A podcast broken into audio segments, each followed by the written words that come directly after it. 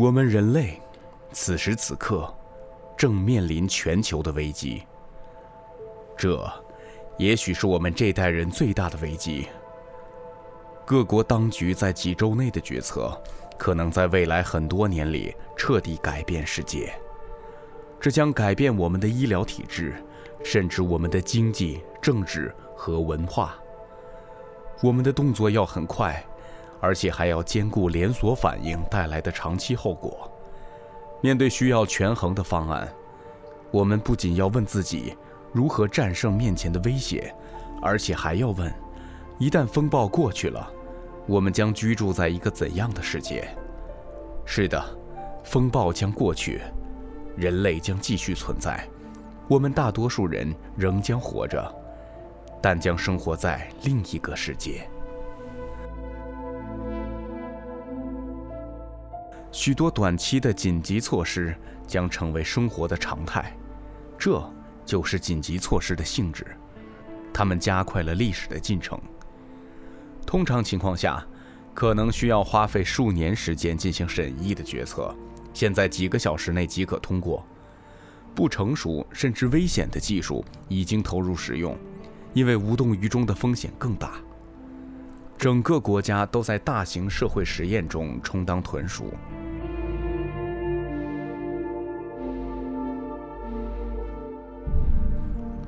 每个人都在家工作，并且仅通过远程交流时会发生什么？所有学校和大学都只上网课时会发生什么？通常情况下，当局、企业和学校永远不会同意进行此类实验，但现在，并不是通常的情况。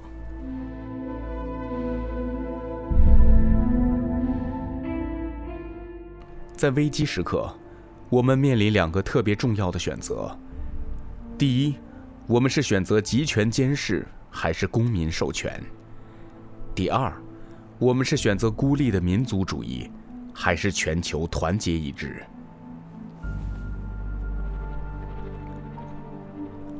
皮下监视。为了遏制肆虐的瘟疫，所有人都必须按照指导行事。有两种主要方法可以实现指导式的防控：一种方法是当局监管人们，并惩罚违反规则的人。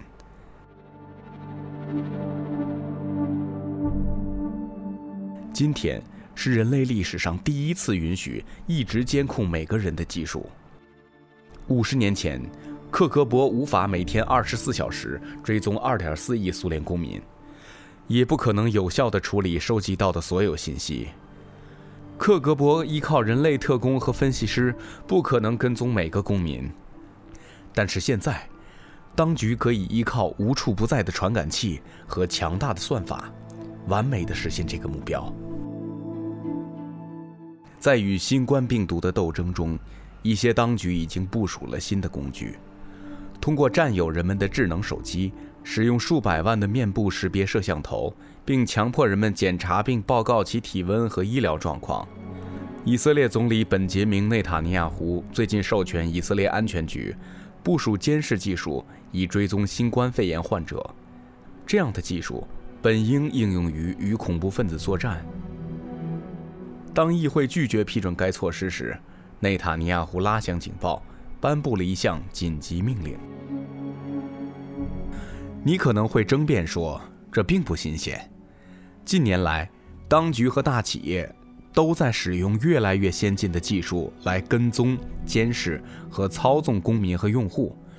但是，如果我们不谨慎的话，现在的瘟疫。可能将是人类监控史上一个重要的分水岭，不仅因为它可以使迄今为止拒绝使用大规模监视的国家逐渐动摇，接受监控正常化，而且更重要的是，它表明监控从皮肤上急剧转变为皮肤下。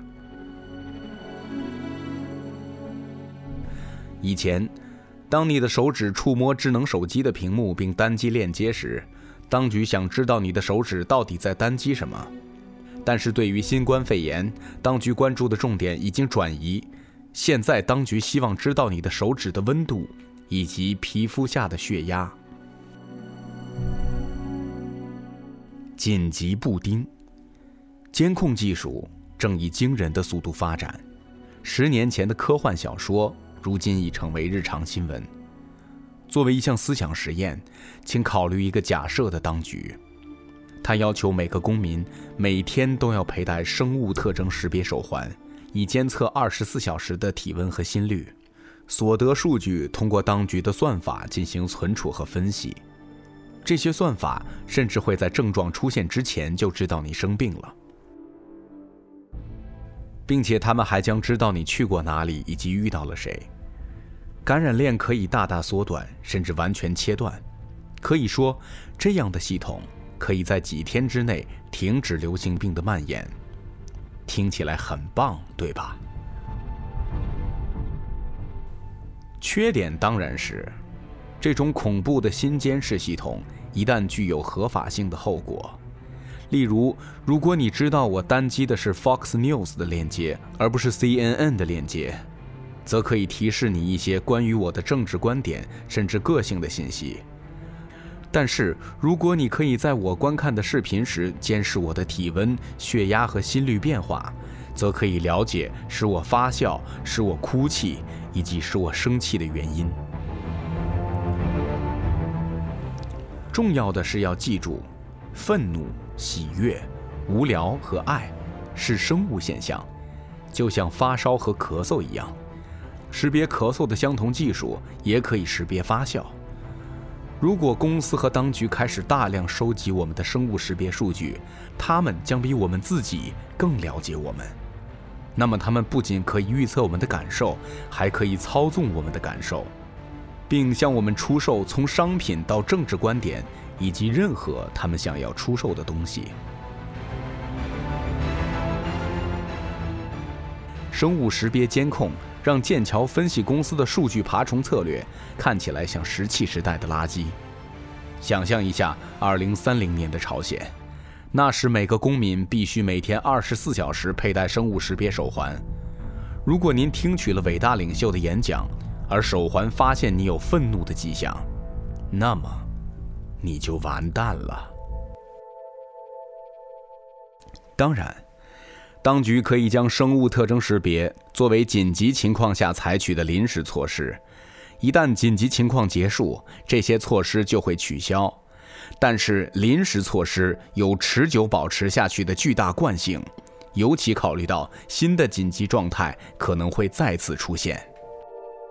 例如，我的祖国以色列在一九四八年的独立战争期间宣布进入紧急状态，通过了一系列的临时措施，包括从新闻审查、没收土地到制作布丁的特殊规定。制作布丁这个政策，我真的没有撒谎。独立战争早就赢得了胜利，但以色列从未宣布过结束紧急状态，也没有废除1948年的所谓临时措施。不过，紧急布丁法令倒是于2011年被废除了。即使在新冠肺炎感染者降至零的情况下，一些渴望获取公民数据的当局也可能会说，由于害怕第二次新冠肺炎流行。或者因为中部非洲正在出现新的埃博拉病毒，他们需要保持生物特征监测继续运行，因为，你懂的。近年来，在我们的隐私问题上，激烈的斗争一直在进行。病毒危机可能是这场战斗的转折点，因为当人们在隐私和健康之间做出选择时，他们通常会选择健康。肥皂警察，实际上要求人们在隐私和健康之间进行选择，是问题的根本所在，因为这是一个伪选择。我们可以，并且应该同时享受隐私和健康。我们可以选择保护我们健康的同时，阻止瘟疫的流行，而不是通过建立极权主义的监视制度。我们也可以增强公民的权利。最近几周，亚洲一些地区精心实施了一些最成功的遏制新冠肺炎流行的措施。他们虽然使用了跟踪应用程序，但更多的依赖于广泛的测试、诚实的报告以及有见识的公众的自愿合作。集中监控和严厉惩罚，并不是使人们遵守友谊规则的唯一方法。当人们被告知科学事实，并且人们信任公共当局告诉他们的这些事实时，即使没有老大哥看着他们的后背，公民也可以做正确的事情。一个有上进心和知识渊博的人群，通常比受过训练的无知人群要强大的多。肥皂洗手就是一个例子，这是人类卫生学上最伟大的进步之一。这个简单的动作每年可以挽救数百万的生命。虽然我们认为这是理所当然的，但直到19世纪，科学家才发现用肥皂洗手的重要性。以前，即使是医生和护士，在从一台外科手术转到另一台外科手术，也不怎么洗手。今天，数十亿人每天洗手，不是因为他们害怕警察正在监控，而是因为他们了解事实。我用肥皂洗手，是因为我听说过病毒和细菌，我知道这些微小的生物会引起疾病，并且我知道肥皂可以清除它们。但是要达到这种级别的合规与合作，你需要用到信任。人们需要信任科学，信任公共权威，以及信任媒体。在过去的几年中，不负责任的政治家故意破坏了对科学、公共当局和媒体的信任。现在，这些同样不负责任的政治家可能会倾向于走专制主义的道路，争辩说我们不可能信任公众会做正确的事。通常已经侵蚀了多年的信任，不可能在一夜之间重建。但现在不是通常的时期，在危机时刻，思想。也许会迅速变化。多年以来，你的兄弟姐妹之间可能会发生激烈的争吵，但是当发生紧急情况时，你突然发现了隐藏的信任和友善，并急于互相帮助。要建立人们对科学、公共当局和媒体的信任，而不是建立一个监督制度，现在并不为时已晚。我们当然也应该利用新技术。但是这些技术应该赋予公民权利。我完全赞成监控自己的体温和血压，但不应该使用这些数据来创建一个功能强大的当局。相反，这些数据应该使我能够做出更明智的个人选择。如果我可以一天二十四小时追踪自己的病情，我不仅会了解自己是否对他人构成健康危害。而且还会了解哪些习惯对我的健康有所帮助。而且，如果我能够访问和分析有关新冠肺炎传播的可靠统计数据，我将能够判断当局是否在告诉我真相，以及他是否在采取正确的政策来对抗流行病。每当人们谈论监视时，请记住，相同的监视技术通常不仅可以由当局用于监视个人，而且可以由个人用于监视当局。因此，新冠肺炎的流行是对公民身份的重大考验。在未来的日子里，我们每个人都应该选择信任科学的数据和医疗专家，而不是相信毫无根据的阴谋论和自私自利的政治家。如果我们未能做出正确的选择，我们可能会发现自己放弃了我们最宝贵的自由，相信只有听任当局的监控，才是维护我们健康的唯一途径。我们需要一项全球计划。我们面临的第二个重要选择，是在孤立的民族主义与全球团结之间做选择。流行病本身和由此产生的经济危机都是全球问题，只有全球合作，才能有效解决这些问题。首先，为了战胜病毒，我们需要在全球范围内共享信息。这是人类相对于病毒的最大优势。中国可以向美国传授许多关于新冠肺炎及其应对方法的宝贵经验。一位意大利医生清晨在米兰发现的东西，很可能在晚上在德黑兰挽救生命。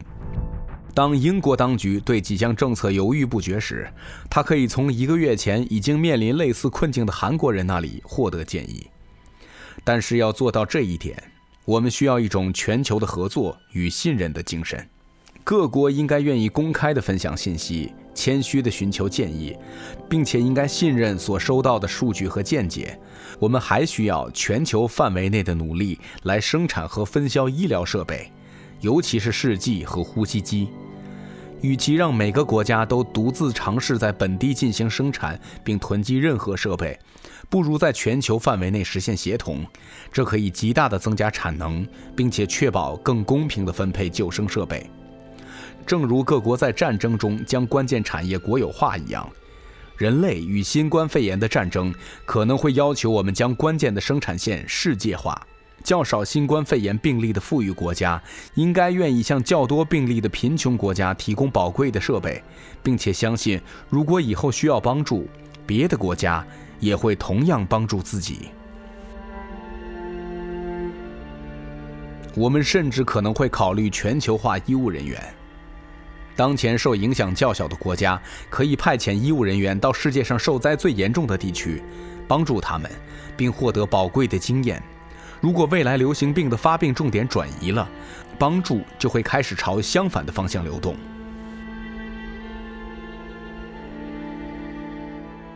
经济方面也非常需要全球合作。考虑到经济和供应链的全球性。如果每个当局在完全不顾其他当局的情况下做自己的事情，结果将是混乱和危机加深。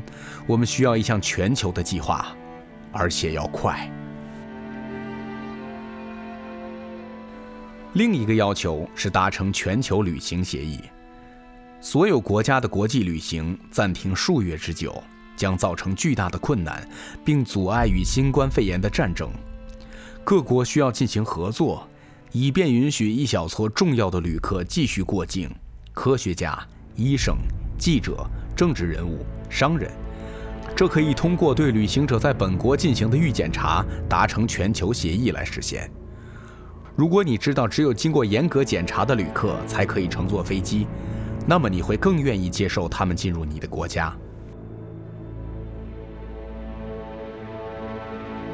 不幸的是。目前各国几乎都没有做任何这样的事情，国际社会陷入了集体瘫痪，房间里似乎没有大人。人们原本希望在几周前看到全球领导人的紧急会议，以制定一项共同的行动计划。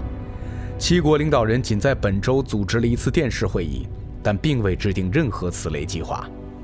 先前的全球危机。例如，2008年的金融危机和2014年的埃博拉疫情中，美国担当了全球领导者的角色。但是，现任美国当局已经放弃了领导人的职务。他已经非常清楚地表明，他更关心美国的伟大，而不是关心人类的未来。这个当局甚至放弃了他最亲密的盟友。当他禁止所有来自欧盟的旅行时，他都没想到要事先通知欧盟。更不用说与欧盟商讨这一严厉的措施了。据称，美国曾向一家德国制药公司出价十亿美元，购买了新的新冠疫苗的垄断权，这使德国感到震惊。即使美国现任当局最终改变了立场，并提出一项全球行动计划，也很少有人会追随一个从不承担责任、从不承认错误，并将所有责任归咎于他人、荣誉归于自己的领导人。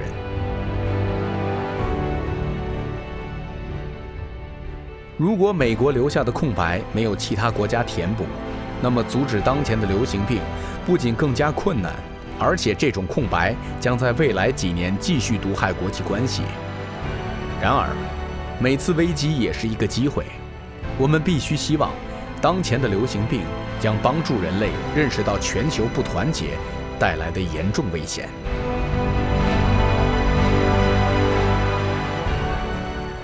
人类需要做出选择：我们是走向全球团结，还是继续自扫门前雪？如果我们选择了后者，不仅会延长这场危机，而且会在未来可能会导致更严重的灾难。相反，如果我们选择团结，这将不仅是对抗新冠肺炎的胜利，也是抗击可能在二十一世纪袭击人类的所有未来流行病和危机的胜利。